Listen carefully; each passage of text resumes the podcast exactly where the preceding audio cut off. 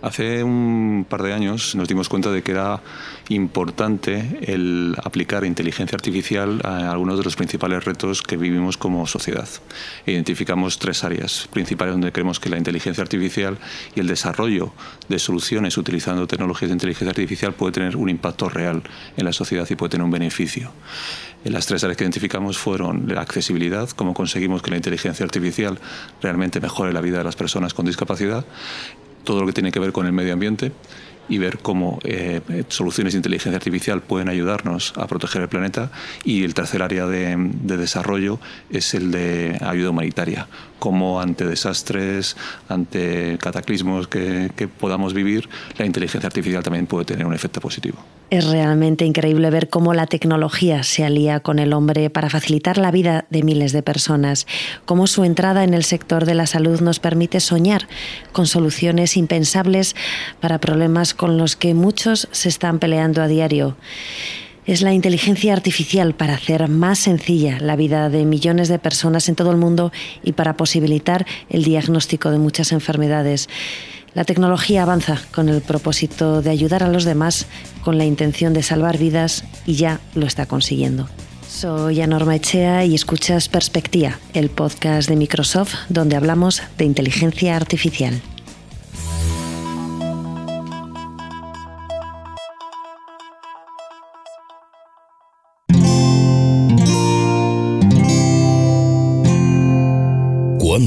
La comunidad de podcast independientes en español. Calle Sebastián Herrera, número 15, Madrid. Una mesa, varias sillas y alguna que otra botella de agua.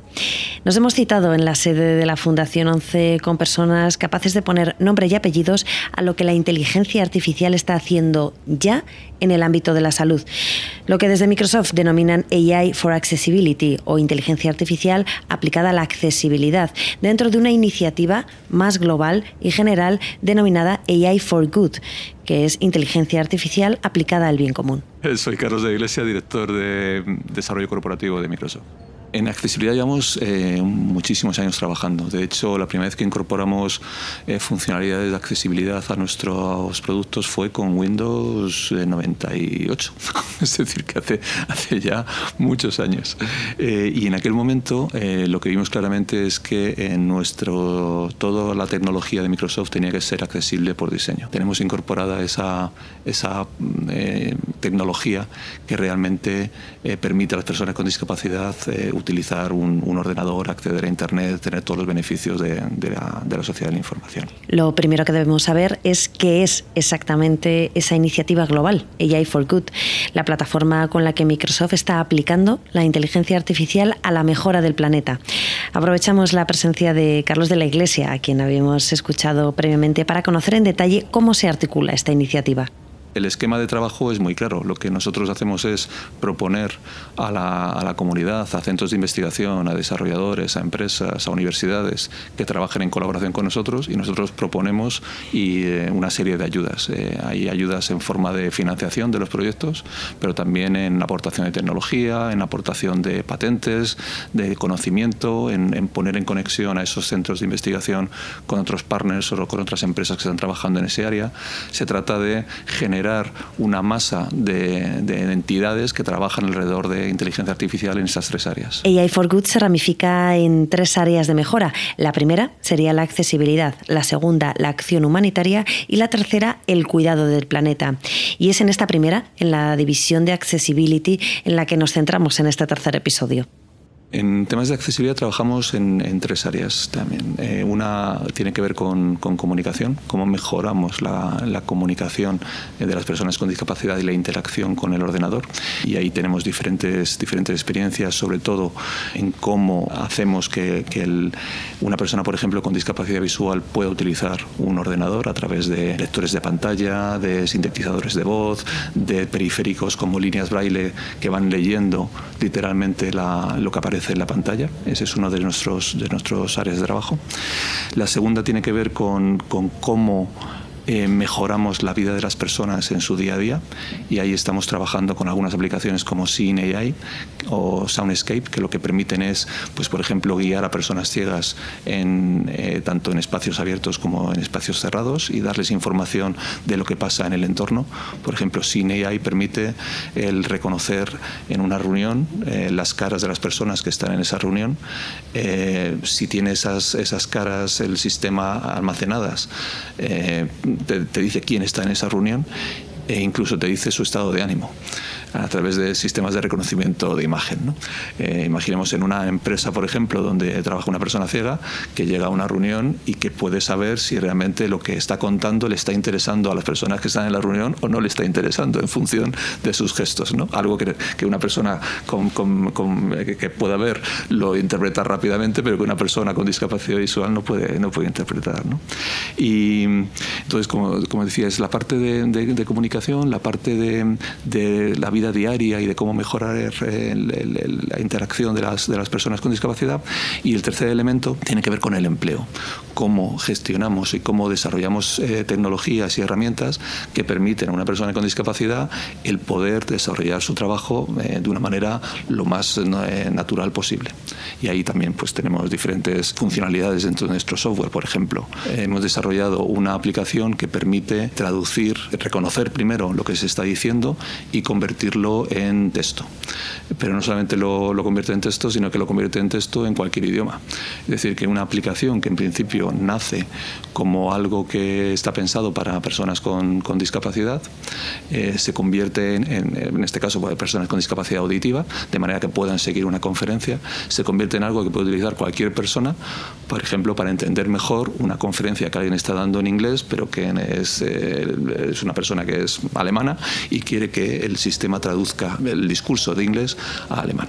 Con lo cual no solamente sirve para que una persona, eh, en este caso, que, sea, que tenga una discapacidad auditiva, que sea inglesa, pueda leer lo que la persona está contando, sino que sirve también para una persona sin discapacidad auditiva, pero que no entiende bien el idioma, pueda entender el contenido de la charla. ¿Por qué estamos aquí? Yo estoy aquí porque me necesitas. Quizá tú estés aquí porque yo también te necesito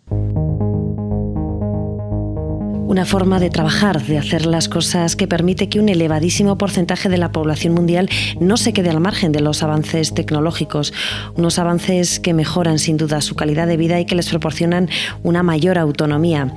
Se desarrollan estos avances sobre todo en tres ámbitos de actuación, comunicación, empleo y mejora de la calidad de vida.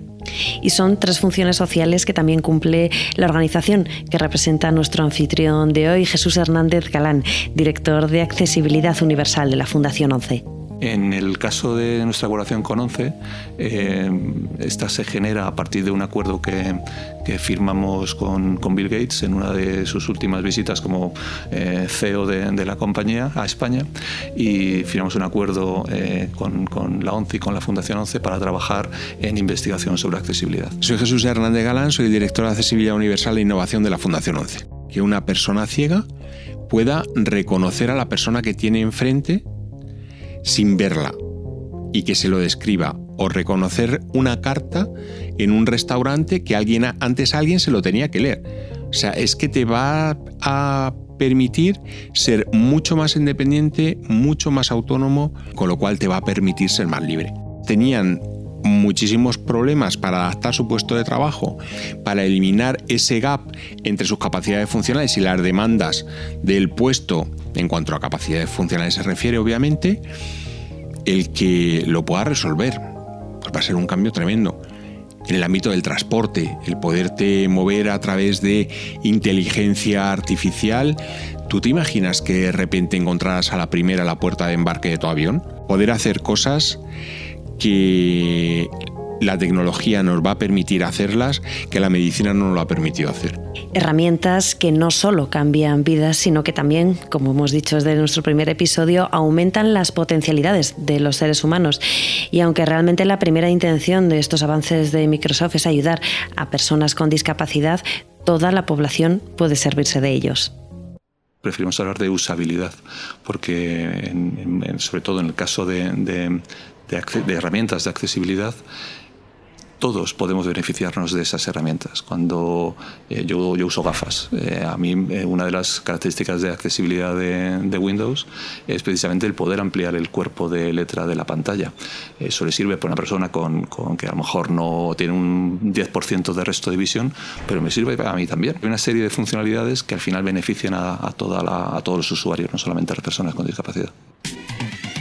Imaginemos que nos adentramos en un hospital, cual sea el que esté más cerca del lugar que nos escuchas ahora.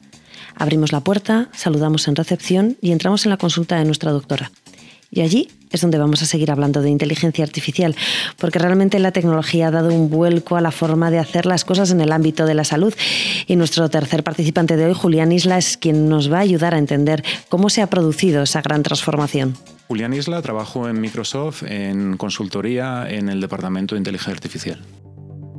Yo estudié ingeniería de software y estudié las redes neuronales, no funcionaban. Faltaban dos cosas fundamentales para que esta tecnología emerja como está emergiendo ahora, que es alta capacidad de cálculo y grandes conjuntos de datos. En el momento en el que eso ha sido posible, porque hay grandes conjuntos de datos y gracias a la nube hay gran capacidad de cálculo, pues ha sido como el caldo de cultivo para que la inteligencia artificial emerja. Deep Learning ha sido el gran catalizador que haga que la inteligencia artificial esté ahora mismo eh, en la mesa de cualquier discusión tecnológica. Eh, la capacidad de tener neuronas artificiales, que es el gran la gran belleza ¿no? del deep learning, cómo hemos sido capaces de empezar a simular cómo funciona nuestra inteligencia desde un organismo biológico a silicio, en ordenadores, en chips. Y eso ha sido realmente lo que hace digamos, muy poquito tiempo, ¿eh? relativamente tres, cuatro años, ha provocado un, una verdadera implosión. Mm, ¿Deep Learning? Hola Cortana, define Deep Learning. He encontrado información que te puede ser útil. Conjunto de algoritmos de Machine Learning que intenta modelar abstracciones de alto nivel en datos usando arquitecturas compuestas de transformaciones no lineales múltiples. Deep Learning aplicado al diagnóstico de enfermedades. Deep Learning para ayudar a nuestro médico que hemos estado visitando hoy a que sea capaz de potenciar sus capacidades y cómo funciona realmente. Hagamos ahora otro ejercicio de imaginación. Pensemos que estamos en el sofá de casa. Viernes por la noche, lluvia en la calle y en lugar de salir cogemos una mantita y nos enchufamos a ver series en nuestra plataforma favorita. Después de meses disfrutando de thrillers, de comedias, de dramas, la plataforma ya es capaz de recomendarnos títulos sobre la base de nuestros gustos.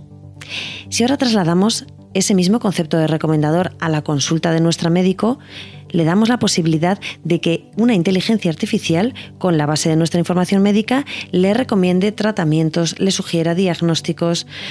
En realidad, lo más maravilloso de la inteligencia artificial es que un mismo conocimiento puede utilizarse con buenos profesionales en disciplinas completamente diferentes. El sistema funciona de forma parecida a un recomendador, como el recomendador de películas de Netflix. Pues nuestro sistema para diagnosticar enfermedades funciona de forma similar. Tú le introduces síntomas y en base a los genes te va recomendando o va recomendando al médico síntomas adicionales. En el fondo es el mismo concepto, un recomendador en base a la información que ya tienes para sugerirte cosas nuevas. Otra de las áreas, eh, por supuesto, es la interfaz hombre-máquina. Cómo ser capaces de que cuando suceda esa conversación entre el médico y el paciente, capturar la información en tiempo real que tú, un sistema sea capaz de entender la conversación, ser capaz de discriminar los síntomas, ser capaz de discriminar tratamientos y que el propio médico en esos 12 minutos de consulta, un sistema le vaya dando ya recomendaciones, indicaciones, qué debería hacer, qué debería preguntar. Cuando la tecnología, y más una tan disruptiva como esta, aterriza en nuestras vidas, siempre se generan dudas. Siempre existe, como hemos comprobado, una resistencia al cambio, un, miedo irracional y poco fundado. Y la medicina no iba a ser menos. En este ámbito de la medicina nos encontramos fundamentalmente con dos dudas. ¿Esa inteligencia artificial va a ser aliada o amenaza para los médicos? Y luego una segunda. ¿Vamos a ser capaces nosotros como pacientes de aceptar las recomendaciones y decisiones tomadas sobre la base de una inteligencia artificial? Estos son, según nuestro experto, las principales dudas y las principales barreras que debe superar la inteligencia artificial. Primero, indudablemente, la resistencia de los usuarios. Cuando es de tu salud, es muy complicado ceder esa responsabilidad y esa confianza a una máquina. Hay médicos más jóvenes, más abiertos a este tipo de tecnología, médicos más, con más experiencia, digamos que están acostumbrados a hacer las, las cosas de otra forma y el grado de recepción es diferente. Pero en el fondo tenemos un profesional, ha estado formándose 10 años, y al final le tenemos en 12 minutos, teniendo que evaluar a un paciente, teniendo que escribir el informe médico. ¿Queremos tener un profesional formado 12 años para teclear? Pues ahí es donde realmente la inteligencia artificial puede ayudar, porque muchos de los procesos de, de toma de decisión médica pueden ser asistidos. Si el médico es capaz de percibir ese valor y lo ve como un aliado, estupendo. Si lo ve como un elemento hostil y un elemento de competencia, tendremos un problema. Claramente hay profesiones médicas extremadamente amenazadas. Todo lo que sea interpretación de imágenes es un área donde las máquinas son extremadamente buenas, porque tú una máquina la puedes entrenar con millones de imágenes. Un médico no va a poder ver millones de imágenes y si las ve no las va a recordar. En los test de reconocimiento de imagen médica, de, en, resonancia magnética, TACs, ya las máquinas sobrepasan la capacidad humana. Otro problema, sin duda, es el, que los datos que entrenamos, con los que entrenamos a los sistemas pueden tener sesgo. Es un problema científico y en medicina muy importante. Cuando algo falla y se sale fuera de, la media de los algoritmos matemáticos, esa sección cuesta mucho gestionarla. Y ahí los humanos somos muy buenos. Pongamos un ejemplo práctico, Julián. Ayúdanos a dejar de imaginar y háblanos sobre aquello que se está gestionando ya para ayudar a nuestra sanidad. Un sistema, por ejemplo, en el que están colaborando Microsoft y la Fundación 29 para ayudar a la diagnosis de enfermedades raras, porque realmente ese es el gran problema de los pacientes con este tipo de enfermedades, la falta de un diagnóstico. Estamos intentando utilizando inteligencia artificial, desarrollar una nueva estrategia para, poder dar ese diagnóstico.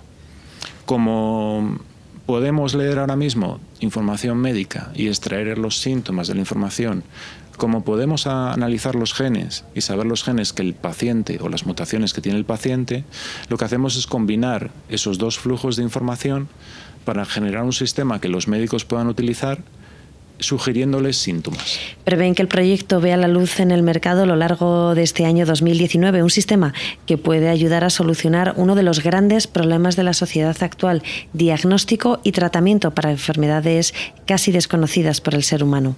En el proyecto de diagnóstico uno de los problemas que, que estamos viendo es la necesidad de hacer una traducción médica español-inglés de calidad, porque claro, todas las bases de datos y todos los datasets que estamos construyendo están en inglés. Todas las, las, estructuras de datos que utilizamos están en inglés. Todas las redes semánticas de las estructuras están en inglés. Y todo lo que las redes neuronales generan está en inglés. Pero si lo intentamos utilizar con pacientes españoles, sus informes médicos están en español. Y cuando utilizamos un sistema de traducción estándar, no funciona del todo bien, porque los términos médicos son muy peculiares, donde los sistemas de traducción convencionales fallan. Entonces, eh, estamos colaborando con el grupo de investigación de, Microsoft para intentar generar una Neural Machine Translator, que es básicamente un sistema de traducción que utiliza redes neuronales. Lo que se hace es utilizar redes neuronales para entender el significado sintáctico y semántico del texto original.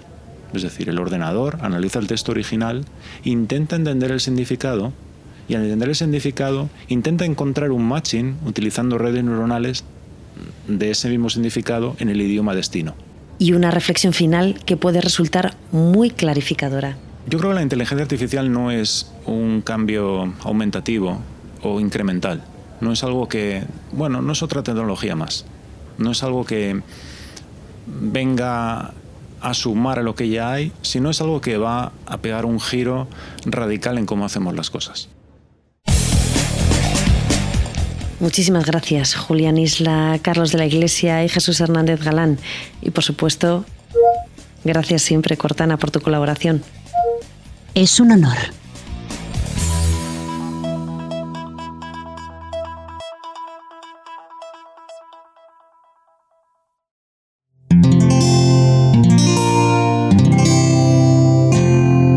Puedes escuchar más capítulos de este podcast y de todos los que pertenecen a la comunidad Cuonda en cuonda.com